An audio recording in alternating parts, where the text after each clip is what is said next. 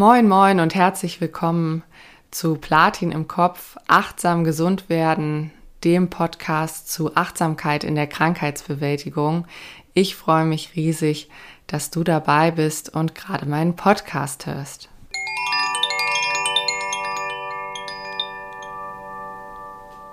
Was mich diese Woche bewegt. Im Juli 2019 hat sich mein Leben auf einen Schlag verändert durch meinen Schlaganfall. Aber ich habe erst so richtig später verstanden, dass ich einen Schlaganfall hatte, denn vorher, gerade im Krankenhaus auf der Intensivstation, wurde immer nur gesagt, ich habe eine SAB, also eine Subarachnoidalblutung. Diese SABs machen über alle Altersklassen hinweg drei Prozent aller Schlaganfälle aus. Das war mir aber vorher eben noch nicht bewusst. Mehr Infos rund um die Zeit zur Diagnose und zum Krankheitsereignis meines Schlaganfalls gibt es in Folge 1 und in Folge 2, wenn ich mit meinem Mann noch einmal darüber spreche, wie die Erkrankung unser Leben verändert hat. Schon direkt, auch nach meiner Diagnose, habe ich angefangen, viel über mein Krankheitsereignis, über die SAB zu recherchieren Hören wäre für mich aber auch gut gewesen und wahrscheinlich auch weniger anstrengend und deshalb war es mir wichtig, eine Folge zum Thema Schlaganfall zu machen. Mit der Folge bin ich auf einer Mission, nämlich, dass wir gesellschaftlich einfach mehr wissen über das Thema Schlaganfall und deshalb habe ich in 30 Minuten die wichtigsten Aspekte für dich aufbereitet. Wie ihr hört, höre ich mich heute vielleicht etwas lustig an, ein wenig verschnupft und mit anderer Stimme. Mir war es aber sehr wichtig, diese Folge zu machen, da das Thema Schlaganfall einfach, finde ich, mehr Aufmerksamkeit braucht und mehr Wissen in der Bevölkerung, was die Symptome sind und wie man dann auch zu reagieren hat. Bevor wir loslegen, kommt noch ein Disclaimer. Ich bin keine Ärztin und das Hören dieses Podcasts ersetzt keine ärztliche Untersuchung. Diese Folge soll hingegen kompakt Informationen zur Verfügung stellen. Sie soll zur Aufklärung zum Thema Schlaganfall beitragen und im Falle des von mir später vorgestellten Fast-Tests soll die Folge helfen, Schlaganfallsymptome besser einzuschätzen und dementsprechend zu handeln.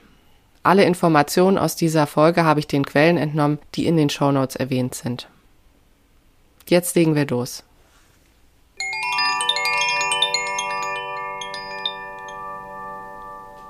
Schwerpunkt.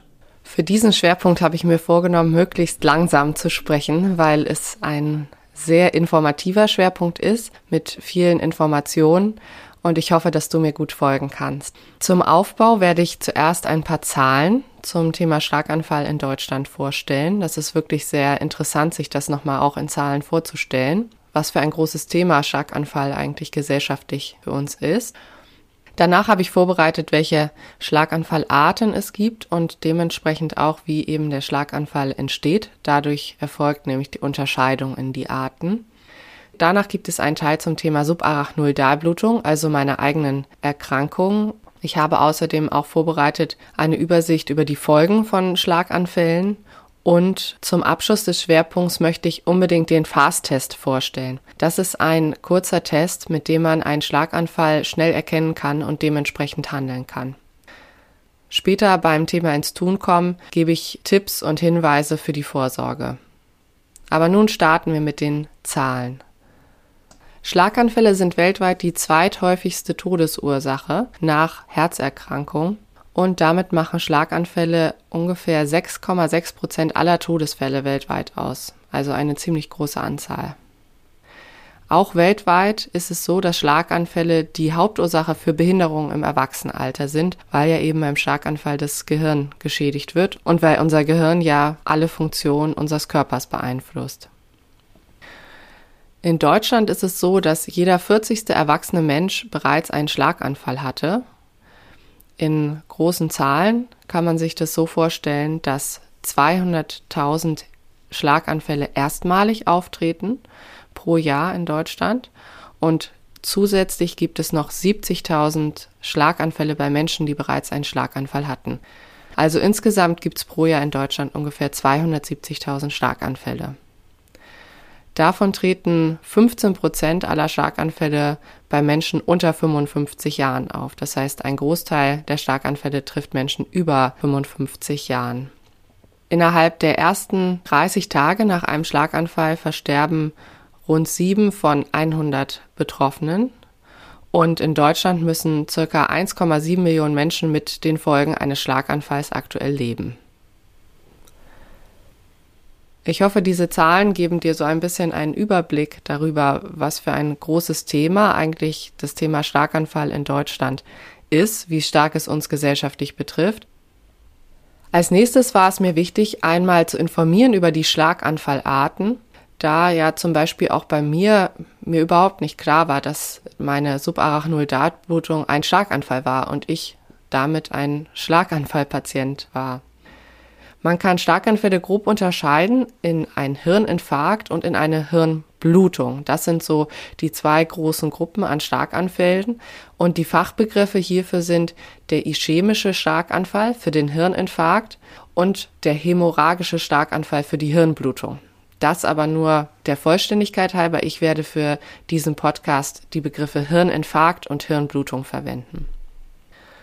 Schlaganfälle werden sehr oft durch einen Hirninfarkt verursacht. In 84 Prozent der Fälle basiert der Schlaganfall auf einem Hirninfarkt. Was passiert beim Hirninfarkt? Da gibt es ein Blutgerinnsel, das ein Gefäß im Gehirn blockiert und dadurch kommt es in den Bereichen nach dieser Blockierung zu einem auftretenden Blutmangel, das heißt zu einem Sauerstoff- und Mehrstoffmangel in der betroffenen Gehirnregion. Wenn ein Gerinnsel die Ursache des Schlaganfalls ist, dann werden Medikamente verabreicht oder es wird ein Katheter eingesetzt, damit dieses Blutgerinnsel sich auflöst. Das ist auch das Gegenteil zu einer Hirnblutung. Bei einer Hirnblutung kommt es ja darauf an, dass die Blutung gestoppt wird. Insofern wird bei einer Blutung gegebenenfalls eine Operation notwendig. Wenn 84 Prozent der Schlaganfälle durch den Hirninfarkt verursacht werden, dann werden logischerweise 16 Prozent der Starkanfälle durch Hirnblutung verursacht. Bei Hirnblutung gibt es zwei größere Gruppen. Einmal die sogenannte interzerebrale Blutung. Das ist eine Einblutung, die direkt ins Gehirn erfolgt. Und der andere Form von Blutung ist eine Subarachnoidalblutung, also eine Blutung, die zwischen den Hirnhäuten erfolgt. In beiden Fällen bei Blutung ist es so, dass diese aus einem eben brüchigen Gefäß erfolgen, entweder aus einem Hirngefäß oder aus einer Gefäßmissbildung. So eine Gefäßmissbildung wird auch Aneurysma genannt. Das habt ihr vielleicht schon mal im Alltag gehört, dass es Hirnaneurysmen gibt. Mir war wichtig, nicht unerwähnt zu lassen, dass es auch die sogenannte TIA gibt. Umgangssprachlich ist das der sogenannte kleine Schlaganfall. TIA steht hierbei für eine transitorische ischämische Attacke. Aber die TIA ist nicht so harmlos, wie der umgangssprachliche Name kleiner Schlaganfall vermuten lässt. Was passiert bei einer TIA? Wenn die für einen Hirninfarkt typischen neurologischen Symptome auftreten, zum Beispiel Gefühlsstörungen in den Armen und Beinen, Sehstörungen, Sprachstörungen, Schwindel, und diese aber nur vorübergehend sind, dann spricht man von einer TIA. In dem Fall wird nämlich auch das Hirngefäß durch so ein Blutgerinnsel blockiert, aber die TIA kann von selbst enden, wenn das Gerinnsel sich im Blut auflöst. Das heißt, eine TIA dauert meist nur wenige Minuten, höchstens 24 Stunden. Dann könnte man ja denken, na, jetzt ist die TIA vorbei, jetzt ist alles gut. Das ist aber statistisch nicht so. TIAs sind in circa 15 Prozent die Vorboten und Warnzeichen eines Hirninfarkts, der dann auch relativ schnell nach der TIA auftreten kann. Das heißt, auch TIAs sind ein Notfall und auch in dieser Situation sollte man sofort und ohne Zögern den Notarzt rufen. Es wird aber gesagt, dass es bei der TIA relativ hohe innere Hürden gibt, einen Arzt anzurufen, weil ja eben diese Körperstörung eher ein bisschen flüchtig ist, oft schmerzlos und insofern gibt es Hemmung da, den Notarzt zu rufen. Das solltet ihr aber auf jeden Fall tun, weil die TIA eben wie gesagt, in circa 15 Prozent der Fälle eine Vorbotin für den Hirninfarkt ist. Als letzten Punkt habe ich noch aufgenommen, das fand ich eine relativ interessante Statistik, dass 20 Prozent aller Schlaganfälle im Schlaf auftreten und meist erst nach dem Aufwachen von den Betroffenen oder einem Angehörigen bemerkt wurden. Das fand ich sehr interessant auf der Reha in den Gesprächsgruppen, dass wirklich viele darüber berichtet haben, dass ihr Schlaganfall früh am Morgen nach dem Aufstehen offensichtlich wurde, als sie sozusagen aus dem Bett aufstehen wollten. Das einfach nur noch mal als Info. 20 Prozent aller Schlaganfälle treten im Schlaf auf. Nun ein kleiner Abschnitt zum Thema Subarachnoidalblutung.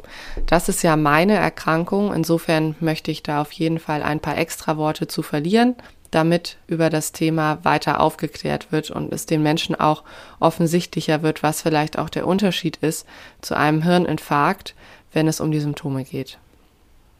Bei der Subarachnoidalblutung ist es so, dass ungefähr die Hälfte der Betroffenen innerhalb den ersten Tagen nach der Subarachnoidalblutung versterben. Das heißt, die Sterberate ist deutlich höher als über alle Schlaganfallarten hinweg, wo sie ja ungefähr bei sieben Prozent liegt. Also bei der Subarachnoidalblutung reden wir von ungefähr 50 Prozent. 25 Prozent der Betroffenen, das heißt die Hälfte der Überlebenden, behalten sehr schwere Einschränkungen zurück. Oft so, dass sie eben nicht mehr in den Alltag zurückkehren können, sondern eher in einem Pflegeheim leben und das heißt, ein Viertel der Betroffenen schaffen es ungefähr zurück in den Alltag. Mir wurde auf der Intensivstation und auch danach öfter gesagt, dass ich ein zweites Leben geschenkt bekommen habe. Und das war damals sehr schockierend für mich, gerade auch weil ich es so oft gehört habe ja, diese, diese Aussage mit dem zweiten Leben geschenkt, die hat mich wirklich oft schockiert und auch damals sehr überfordert. Vielleicht war es nicht eine wirklich traumasensible Aussage. Sie hat mir einfach sehr deutlich gezeigt, wie wahrscheinlich mein Leben hätte vorbei sein können. Und gerade auf der Intensivstation ist man ja auch weiterhin, weil es um Leben und Tod geht. Das heißt, ja, das hat sich wirklich eingebrannt, diese Aussagen, dass ich ein zweites Leben geschenkt bekommen habe. Und auch später dann wieder im Alltag war es für mich oft schwierig, denn zum Beispiel bei Arztbesuchen oder auch so in Kontakt mit anderen Menschen spricht man ja teilweise über seine Vorerkrankung oder muss auch darüber sprechen. Und dann habe ich wirklich immer wieder nur davon gehört, dass an der Subarachnoidalblutung ja ein Bekannter oder auch ein Familienmitglied gestorben ist. Und das fand ich sehr traurig und sehr belastend für mich, dass ich so oft Geschichten gehört habe von Menschen, die daran verstorben sind, weil es eben eine sehr tödliche Erkrankung ist. Die Hauptursache für das Auftreten einer Subarachnoidalblutung, kurz SAB, ist ein geplatztes Hirnaneurysma in ungefähr 70 Prozent der Fälle. Das war ja auch bei mir der Fall und ein Aneurysma kann man sich so vorstellen wie so eine Gefäßaussackung. Das heißt, da ist wie so ein, wie so ein kleiner Beutel an der Arterie dran. Das ist dann dieses Aneurysma. Und diese Gefäßaussackung war entweder das gesamte Leben da oder hat sich im Laufe des Lebens entwickelt. Bei den Arten des Schlaganfalls bin ich ja kurz schon darauf eingegangen, dass der Unterschied beim Hirninfarkt zur Hirnblutung vor allem ist, dass oft eine Operation nötig ist. Bei der Subarachnoidalblutung ist es so, das Aneurysma ist ja bereits geplatzt, es ist Blut ausgetreten und dann ist eine Operation immer lebensnotwendig. Nicht jede Klinik kann diese Eingriffe durchführen. Es braucht meines Wissens nach sowohl eine neuroradiologische als auch eine neurochirurgische Abteilung, weil es eben zwei Arten gibt, diese Aneurysmen zu operieren. Und deshalb braucht es diese verbundene Kompetenz aus zwei Abteilungen in der Operation, damit gemeinsam entschieden werden kann, welche Operationsart denn verwendet wird. Die Operationsarten heißen Clipping und Coiling. Beim Clipping wird das Aneurysma von außen versorgt. Das ist auch die Operationsmethode, die es schon länger gibt. Das heißt, es wird der Kopf geöffnet und es wird sowas wie eine Klammer auf das Aneurysma gesetzt, damit es eben nicht mehr durchblutet ist und dadurch eben auch kein Blut mehr austreten kann aus dem Aneurysma. Mein Aneurysma wurde mit dem Coiling versorgt. Diese Operationsmethode wurde erst in den 90er Jahren entwickelt und bei dieser Methode wird das Aneurysma von innen versorgt. Das heißt, es wird über die Leiste, richtig gehört, über die Leiste unten am Körper ein Katheter in die Arterien eingebracht und unter Röntgenstrahlen wird dieser Katheter immer weiter hochgeschoben bis zum Kopf und dort werden dann kleine Platinspiralen in das Aneurysma geschoben. Die Platinspiralen sorgen dann dafür, dass das Aneurysma nicht mehr durchblutet sein soll. Das heißt, dass diese Versorgung von innen.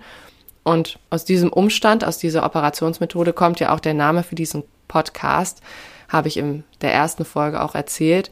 Platin im Kopf ist daraus entstanden, da das Platin in meinem Kopf ja mein Leben in gewisser Art und Weise prägt. Die Folgen eines Schlaganfalls sind sehr unterschiedlich und sehr breit gefächert. Das ist wichtig zu wissen.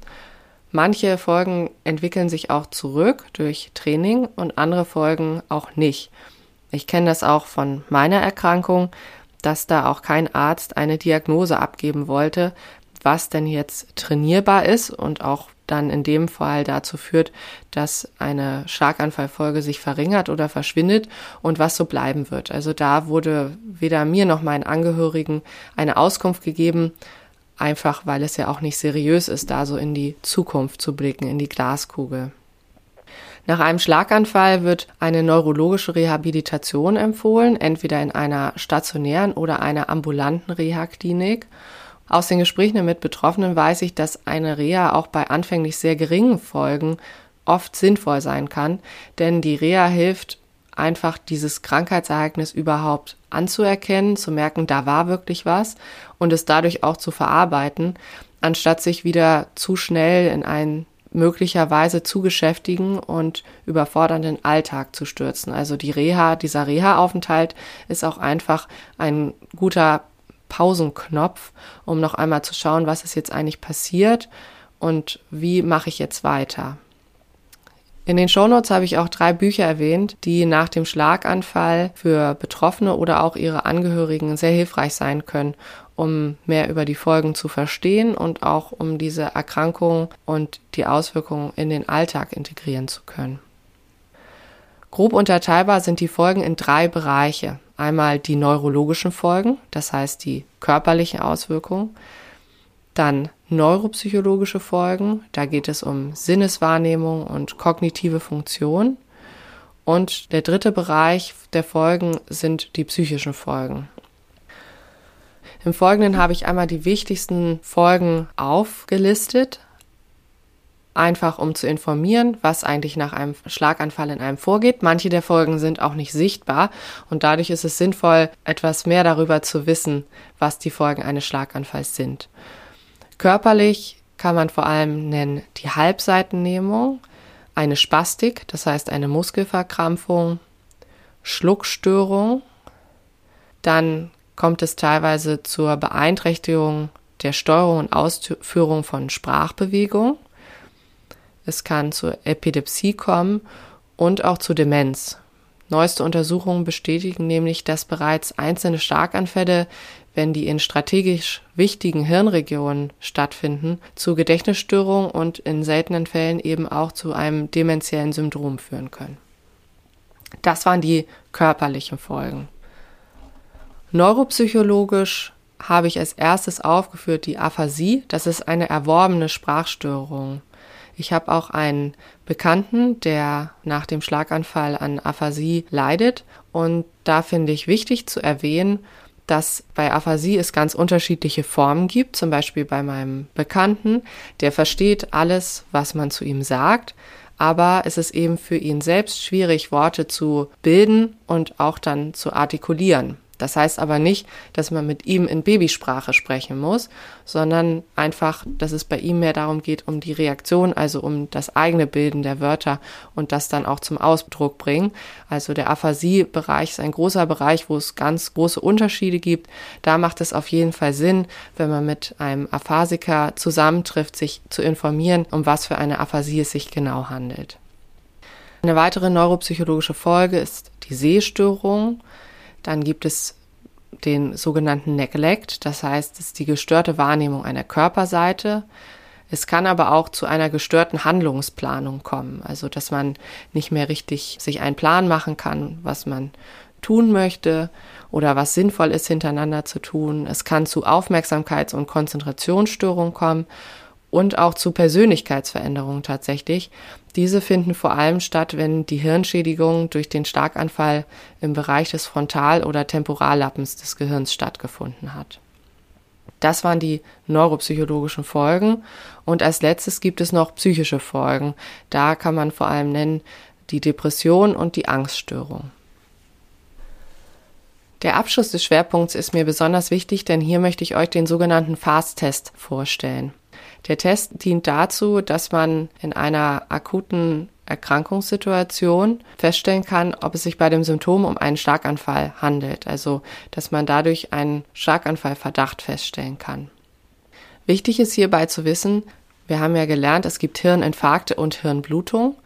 Bei Hirninfarkten ist es so, dass diese in der Regel ohne Schmerzen auftreten und auch ohne Bewusstseinsstörung. Bei Hirnblutung hingegen ist es so, dass es teilweise zu starken, massiven Kopfschmerzen kommt, die auch mit einer Bewusstlosigkeit einhergehen können. Bei einer Subarachnoidalblutung ist auch das häufigste Symptom der sogenannte Vernichtungskopfschmerz. Das ist ein Schmerz, sagt man, wie man ihn nie gespürt hat, der auch oft plötzlich aus völliger Gesundheit heraus auftritt.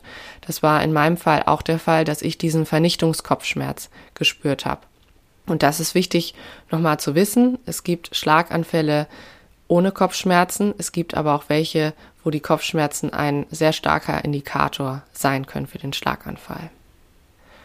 Nun zum Fast-Test. Dieser Test kommt aus dem Englischen der Begriff und wir testen da Face, Arms, Speech und es geht um Time. Also dafür steht F-A-S-T für Gesicht, Arme, Sprache und Zeit im Deutschen. Der Test funktioniert nun so, dass wir uns anhand von Gesicht, Arm und Sprache heranarbeiten, ob es sich um einen Schlaganfall handeln könnte. Und diese Bereiche arbeiten wir jetzt mit der betroffenen Person durch. Das heißt, wir müssen dieser Person gegenübersetzen oder auf jeden Fall an einem Ort mit ihr sein oder vielleicht im Videocall, weiß ich nicht, ob das geht. Aber auf jeden Fall geht es bei diesem Fast-Test darum, dass man den an sich selbst machen kann oder eben mit einer anderen Person, wo man das Gefühl hat, oh, hat die Person jetzt gerade einen Schlaganfall? Wir starten mit dem F, Face oder Gesicht. Bitte die Person zu lächeln. Hängt ein Mundwinkel herab, dann deutet das auf eine Halbseitenlähmung hin. Als nächstes Arms oder Arme, bitte die Person, die beiden Arme nach vorn zu strecken und die Handflächen nach oben zu drehen. Wenn eine Lähmung vorliegt, dann können nicht beide Arme gehoben werden. Der eine Arm sinkt immer wieder ab oder dreht sich. Als nächstes testet man die Speech, also die Sprache. Dafür lässt man die Person einen einfachen Satz nachsprechen. Wenn die Person nicht in der Lage ist oder auch wenn die Stimme ganz verwaschen klingt, dann liegt vermutlich eine Sprachstörung vor. Und das T im Fast-Test steht ja für Time, das heißt für Zeit. Da geht es darum, jetzt in die Handlung zu kommen. Jede Minute zählt beim Schlaganfall. Zögere nicht, wähle unverzüglich die 112 und schildere auch die Symptome, die du beim Fast-Test festgestellt hast. Es gibt für den Fast-Test auch eine App von der Deutschen Starkanfallhilfe. In der App kann man die Sprache auf Deutsch, Englisch und Türkisch einstellen. Und ich habe auch selbst diese App auf meinem Handy, da ich glaube, dass in einer Stresssituation, wenn jemand gegenüber, gerade jemand, den man auch gut kennt oder der einem nahesteht, wenn der so sehr stark erkrankt wirkt, glaube ich nicht, dass man unbedingt in so einer Stresssituation sich an den Fast-Test erinnert und ach, was muss ich jetzt nochmal machen beim F und beim A? Und deshalb habe ich diese App auf dem Handy. Dann kann man sie in einer Notsituation aufmachen und die App führt ein durch diese vier Bereiche, also durch Gesicht, Arme, Sprache, und dann Zeit mit dem Hinweis, den Notruf zu wählen. Ich hoffe, dieser Fast-Test hilft dir oder euch weiter. Ich habe das Gefühl, dass er nicht sehr bekannt ist in Deutschland und gleichzeitig aber doch auch so wichtig und relevant.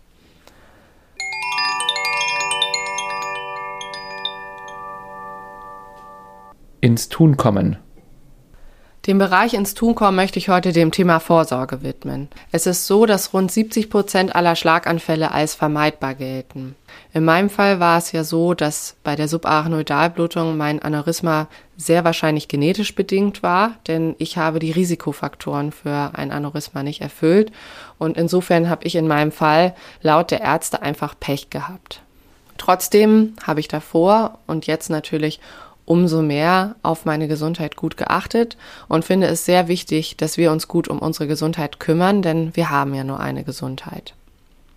Schätzungen besagen auch, dass zwischen 2015 und 2035 die Häufigkeit von Schlaganfällen um über 30 Prozent zunehmen wird. Und ein wesentlicher Grund ist hier das zunehmende Alter der Bevölkerung, aber auch das zunehmende Vorkommen der Risikofaktoren des Schlaganfalls. Es gibt acht Risikofaktoren beim Schlaganfall, die man selbst beeinflussen kann. Bluthochdruck, Bewegungsmangel, Übergewicht, Fettstoffwechselstörung, Rauchen, Vorhofflimmern, Diabetes mellitus und Alkohol. Das sind die acht wichtigsten Risikofaktoren, die man selbst beeinflussen kann beim Starkanfall. Was kann man konkret tun gegen diese Risikofaktoren? Da habe ich zumindest mal vier Aspekte aufbereitet. Das Thema Bewegung. Man sagt ja mindestens dreimal pro Woche, 30 bis 45 Minuten, eine etwas ausdauer- und auch kraftbetontere Bewegungsform, wo auch der Schweiß sich bildet und wo Puls und Atemfrequenz erhöht werden. Das zweite, was man tun kann, ist Gewichtsreduktion. Übergewicht beeinflusst den Blutzucker und den Blutdruck und eine Gewichtssenkung hingegen führt bei den meisten Menschen zu einer direkten Blutdrucksenkung und mindert dadurch auch die Gefahr für Schlaganfall und auch Herzinfarkterkrankungen. Das Thema Alkohol und Rauchen ist sicherlich allen klar. Beim Rauchen finde ich interessant, dass das Schlaganfallrisiko fünf Jahre nachdem man aufgehört hat zu rauchen, auf das Niveau eines Nichtrauchers sinken kann. Also es lohnt sich auch, mit dem Rauchen aufzuhören. Und als letztes ist es natürlich auch wichtig, wie man mit Stress umgeht, dass man gut auf sich achtet und dass man auch das persönliche Stressempfinden kennenlernt und dementsprechend handelt. Dabei kann ja besonders Achtsamkeit helfen. Darüber kannst du mehr erfahren in der Folge über, was Achtsamkeit eigentlich ist. Neben dem Thema Risikofaktoren möchte ich gerne noch zwei weitere Ideen geben, für wie man ins Tun kommen kann bei der Vorsorge zum Thema Starkanfall. Und zwar habe ich in der Recherche für diese Folge über das Wort Gesundheitskompetenz gelernt. Gesundheitskompetenz bedeutet, dass man Gesundheitsinformationen finden, verstehen, bewerten und in der Praxis umsetzen kann. 2016 gab es die ersten Untersuchungen zur Gesundheitskompetenz in Deutschland und sie ist ehrlich gesagt nicht wirklich gut ausgeprägt. Viele Menschen sind der Ansicht, dass sie nicht allein in der Lage sind, Gesundheitsinformationen zu finden, zu verstehen, zu bewerten und für sich in die Praxis umzusetzen.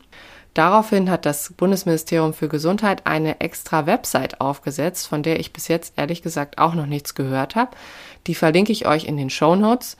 Sie heißt gesund.bund.de und dort findet man nur wissenschaftlich geprüfte Informationen zu allen möglichen Erkrankungen, die man dort da in die Suchfunktion eingeben kann. Als letzten Punkt geht es um das Thema Vorsorge und Nachsorge beim Arzt. Für mich ist es so, dass ich ja aufgrund meiner Erkrankung, aufgrund der Subarachnoidalblutung, dass ich regelmäßig zum Beispiel zur Kontrolle zur Neurochirurgie gehen muss. Da werden MRTs gemacht, es wird geguckt, wie sieht's in meinem Kopf aus mit dem Platin und ich muss regelmäßig zum Neurologen gehen, um eben gute Nachsorge zu betreiben. Zusätzlich gibt es aber auch den sogenannten Gesundheitscheck-up. Den kann man beim Hausarzt oder Internisten machen und der wird ab 35 Jahre alle drei Jahre von der Krankenkasse bezahlt bei gesetzlich Versicherten. Der Gesundheitscheckup dient dazu, dass man einmal mit seinem Arzt in Ruhe über aktuelle Beschwerden sprechen kann, auch nochmal über die medizinische Vorgeschichte und vor allem wird so ein Ganzkörperstatus durchgeführt.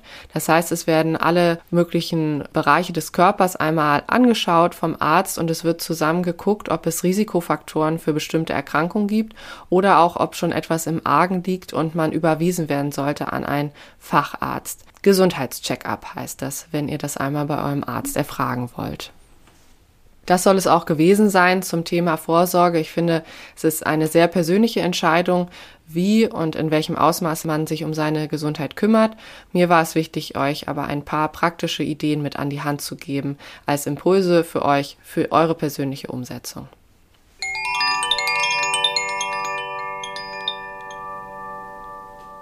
Ich hoffe sehr, dass diese Folge heute informativ für dich war und du etwas mitgenommen hast für dich an Wissen über das Thema Schlaganfall. Besonders der Fast-Test kann im Alltag vielleicht Leben retten. Deshalb hol dir doch am besten gleich die App oder verinnerliche noch einmal, was zu tun ist, um die Schlaganfallsymptome bei jemand anderen oder bei sich selbst richtig festzustellen.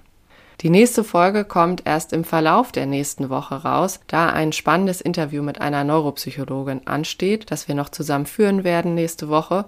Und mit ihr werde ich darüber sprechen, wie Neuropsychologinnen und Neuropsychologen eigentlich bei der Krankheitsbewältigung unterstützen. Danke, dass du heute wieder dabei warst. Danke, dass du etwas dazulernen wolltest. Ich wünsche dir eine schöne Woche und bis nächstes Mal.